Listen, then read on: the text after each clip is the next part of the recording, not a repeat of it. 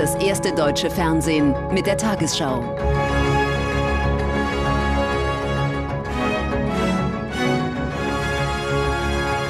Heute im Studio Julia Niharika-Sen. Guten Abend, meine Damen und Herren. Ich begrüße Sie zur Tagesschau. Lieferengpässe bei Arzneimitteln soll es in Deutschland künftig nicht mehr geben. Das Bundeskabinett verabschiedete dazu heute einen Gesetzentwurf. Das Papier sieht unter anderem vor, Preisregeln zu lockern und Vorräte anzulegen. Zudem sollen statt internationaler Pharmakonzerne verstärkt Hersteller aus der EU zum Zuge kommen. Hintergrund ist, dass in Apotheken, Praxen und Kliniken seit Monaten zeitweise eine Reihe von Medikamenten fehlen. Apothekerin Renate Schlindwein aus Berlin muss mittlerweile viel Zeit aufbringen, um bestimmte Medikamente zu besorgen. Selbst Alternativprodukte sind oft nicht aufzutreiben. Es gibt nichts. Und das passiert mit Antibiotika, mit rezeptpflichtigen Arzneimitteln, mit vielen wichtigen äh, Blutdrucksenkern. Laut Bundesinstitut für Arzneimittel gibt es zurzeit bei fast 470 Medikamenten Lieferengpässe. Deshalb sollen die Pharmaunternehmen zukünftig höhere Preise verlangen dürfen, allerdings erstmal nur bei einigen Präparaten, zum Beispiel für Kinder. Für die bestehenden Preise erlauben wir den Unternehmen eine Marktanpassung im Sinne einer Preissteigerung von 50 Prozent. Damit wird es auf den Schlag für die Arzneimittelfirmen interessanter, Arzneimittel für Kinder in Deutschland zu liefern oder gar zu produzieren. Der Verband der gesetzlichen Krankenkassen aber ist skeptisch, dass dies zu einer besseren Versorgung führt. Denn die Pharmaindustrie zählt schon heute zu den Branchen mit den höchsten Gewinnen. Und aus unserer Sicht wird mehr Geld nicht zu mehr Liefersicherheit führen. Um die Abhängigkeit von China oder Indien zu reduzieren, will Lauterbach außerdem die Produktion von Medikamenten nach Europa zurückholen. Dies könne bei einigen in Monaten geschehen, so der Gesundheitsminister. Doch auch hier Skepsis bei Experten. Für Europa muss man klar sagen, dass der Aufbau einer Wirkstoffproduktion im Antibiotikabereich mindestens drei Jahre veranschlagen wird. Vorher sehen wir überhaupt kein realistisches Szenario. Mehr Geld für Medikamente und Produktion in Europa, das wird teurer. Eine genaue Summe hat Lauterbach heute noch nicht gesagt, sprach aber von einem mittleren dreistelligen Millionenbetrag. Ob den der Staat oder die Krankenkassen übernehmen sollen, ist noch völlig unklar. Arbeitnehmerinnen und Arbeitnehmer müssen sich auf steigende Beiträge für die Pflegeversicherung einstellen. Mit den zusätzlichen Einnahmen sollen unter anderem Pflegebedürftige entlastet werden. Das Kabinett beschloss einen Gesetzentwurf, der vorsieht, dass der Pflegebetrag von Juli an für Menschen mit einem Kind von 3,05 Prozent auf 3,4 Prozent erhöht wird. Für Kinderlose liegt er bereits bei 3,4 Prozent. Er soll auf 4 Prozent steigen. Die deutsche Wirtschaft ist besser durch den Winter gekommen als vorhergesagt. Die noch im Herbst befürchtete Rezession für 2023 bleibt laut Experten aus. Vor allem dank sinkender Energiepreise gehen die führenden Wirtschaftsforschungsinstitute inzwischen von einem kleinen Wachstum aus. Um 0,3 Prozent dürfte das Bruttoinlandsprodukt im Vergleich zum Vorjahr steigen. Gestützt wird die Entwicklung durch Auftragszahlen der deutschen Industrie. Sie lagen im Februar laut statistischem im Bundesamt so hoch wie seit gut eineinhalb Jahren nicht mehr. Um Verbraucher besser vor überhöhten Preisen zu schützen, hat die Bundesregierung eine Reform des Wettbewerbsrechts auf den Weg gebracht. Der Gesetzentwurf sieht vor, dass das Bundeskartellamt mehr Rechte bekommt, um schneller in den Markt eingreifen zu können. Opposition und Wirtschaft kritisierten die Pläne. Anlass für die Reform war die Preisexplosion beim Sprit vor einem Jahr. An den Zapfsäulen erhitzen sich die Gemüter. Benzin wird teurer vor Ostern, Diesel nur moderat. Immer vor irgendwelchen Feiertagen oder vor Ferien gehen die Preise meistens immer hoch. Das ist Politik muss man irgendwas machen. Wie lange wird es so weiterlaufen? Nach Beginn des russischen Angriffskrieges gingen die Spritpreise durch die Decke. Der Verdacht einer Preisabsprache der Mineralölkonzerne lag nahe, ließ sich aber nicht nachweisen. Das nennt man eine Störung des Marktes. Und das war der Anstoß für die Überarbeitung des Kartellrechts. Das äh, Gesetz zur Wettbewerbsdurchsetzung, über das wir heute reden, ist so etwas wie das Grundgesetz der sozialen Marktwirtschaft. Ein Ziel der Regierung, mehr Durchschlagskraft gegenüber Unternehmen. Das Bundeskartellamt kann künftig einfacher als bislang in Märkte eingreifen und Maßnahmen verhängen. Die Hürden, die die Gerichte dazu aufgebaut haben, die werden jetzt ein bisschen abgesenkt. Und es kann auch einfacher Gewinne abschöpfen, die Unternehmen gemacht haben, wenn sie gegen das Kartellrecht verstoßen haben.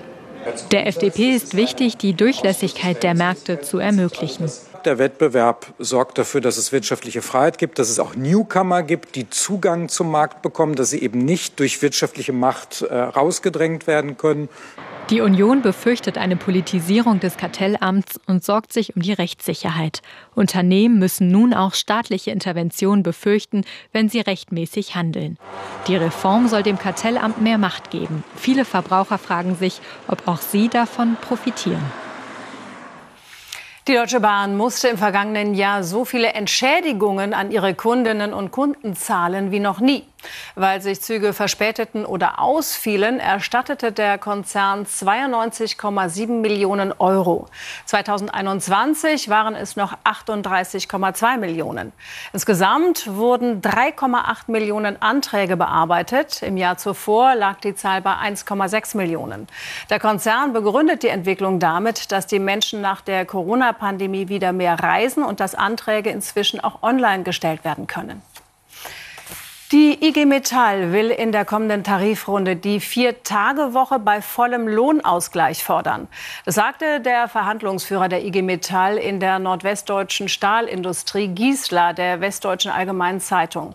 Man wolle eine echte Entlastung für die Beschäftigten erreichen. Die Vier-Tage-Woche mache der Stahlindustrie zudem mache die Stahlindustrie pardon, zudem attraktiver für junge Menschen. Die Stahlarbeitgeber wiesen die Forderung zurück. Diese komme zur Unzeit, teilte der Arbeitgeberverband mit. Die Zahl der Menschen, die Grundsicherung erhalten, ist gestiegen. Laut Statistischem Bundesamt liegt das vor allem daran, dass viele Geflüchtete aus der Ukraine die Unterstützung bekommen. Generell bekommen Menschen die staatliche Leistung, wenn sie für ihren Lebensunterhalt nicht selbst aufkommen können oder in Altersarmut abrutschen. Im Dezember 2021 erhielten insgesamt gut 1.122.000 Menschen die Grundsicherung. Im Dezember des vergangenen Jahres waren es mehr als 1.189.000 Menschen. Das ist ein Anstieg um 6 Prozent. Der frühere US-Präsident Donald Trump hat vor einem Gericht in New York in allen gegen ihn erhobenen Anklagepunkten auf nicht schuldig plädiert. Die Staatsanwaltschaft wirft ihm vor, in 34 Fällen Geschäftsunterlagen gefälscht zu haben, um andere Vergehen zu vertuschen. Nach dem Verlesen der Anklage durfte Trump das Gericht verlassen. Der nächste Gerichtstermin, zu dem er anwesend sein muss, ist für Dezember angesetzt. Angeklagt alle großen amerikanischen Zeitungen haben diese Fotos auf dem Titel. Ein ehemaliger US-Präsident im Gerichtssaal auf der Anklagebank. Gerichtszeichner halten fest, wie Trump mit versteinerter Miene der Anklageverlesung folgt. Er soll eine eigentlich legale Schweigegeldzahlung bewusst falsch ausgewiesen haben. Der Staatsanwalt wirft ihm Fälschung von Geschäftsunterlagen vor. Es geht um 34 Falschbuchungen, die gemacht wurden, um damit andere Delikte zu vertuschen. In New York werden sie als schwere Straftaten eingestuft, egal wer man ist. Trump soll so gegen das Wahlgesetz des Bundesstaates New York und das Bundeswahlgesetz verstoßen haben. Darauf stehen bis zu vier Jahre Haft. Der Ex-Präsident plädiert auf nicht schuldig und darf das Gericht nach der Anklageverlesung wieder verlassen. Richtung Florida. Sein Sohn veröffentlicht dieses Video, das zeigt, wie Fans Trump jubelnd in Empfang nehmen. In Mar-a-Lago spricht er vor 500 Unterstützerinnen und Unterstützern, inszeniert sich einmal mehr als Opfer der Justiz, greift den politischen Gegner an, ohne Belege für Behauptungen zu liefern. Wir sind eine Nation im Niedergang und jetzt wollen die linksradikalen Verrückten mit Hilfe der Strafverfolgungsbehörden in die Wahlen eingreifen. Das dürfen wir nicht zulassen. Die nächste Anhörung in New York, bei der Trump anwesend sein muss, findet im Dezember statt. Nach der Anklageerhebung wird das Hauptverfahren vermutlich erst im kommenden Jahr eröffnet, mitten im dann laufenden Präsidentschaftswahlkampf. Auswirkungen offen. Für den Moment profitiert Trump. Allein in der vergangenen Woche hat er nach eigenen Angaben mehr als 4 Millionen Dollar Wahlkampfspenden gesammelt. Auf dem Tempelberg in Jerusalem hat es Zusammenstöße zwischen der israelischen Polizei und Palästinensern gegeben. Nach palästinensischen Angaben stürmten israelische Sicherheitskräfte am frühen Morgen die Al-Aqsa-Moschee und griffen Gläubige an, die dort beteten. Nach israelischer Darstellung verbarrikadierten sich Palästinenser in der Moschee, zündeten Feuerwerkskörper und warfen Steine. Die Vorfälle schüren Sorgen vor einer neuen Eskalation in Nahost. Israelische Polizisten stürmen am frühen Morgen die Al-Aqsa-Moschee. Sie setzen Blendgranaten ein und Schlagstöcke. Mehrere Menschen werden verletzt, rund 350 festgenommen.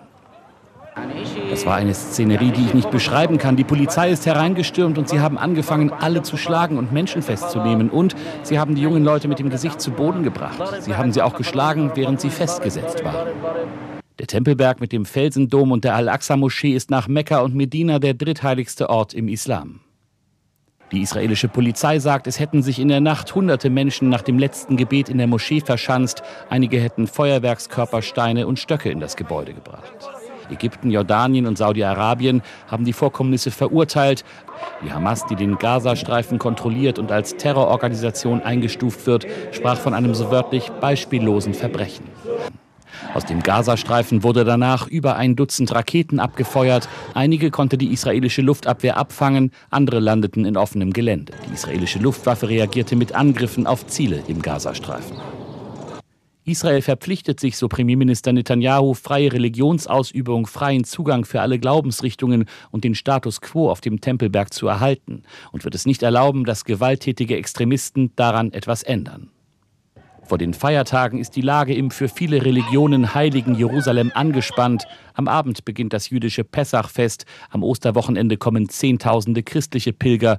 Zum Freitagsgebet werden mehr als 100.000 Pilger an den heiligen muslimischen Städten auf dem Tempelberg erwartet. Der ukrainische Präsident Zelensky ist in Polen zu einem Staatsbesuch empfangen worden. Erst zum dritten Mal seit Beginn des russischen Angriffskriegs hat er sein Land für eine Auslandsreise verlassen. Diesmal ist er aber ohne große Geheimhaltung bei den Verbündeten im Nachbarland eingetroffen.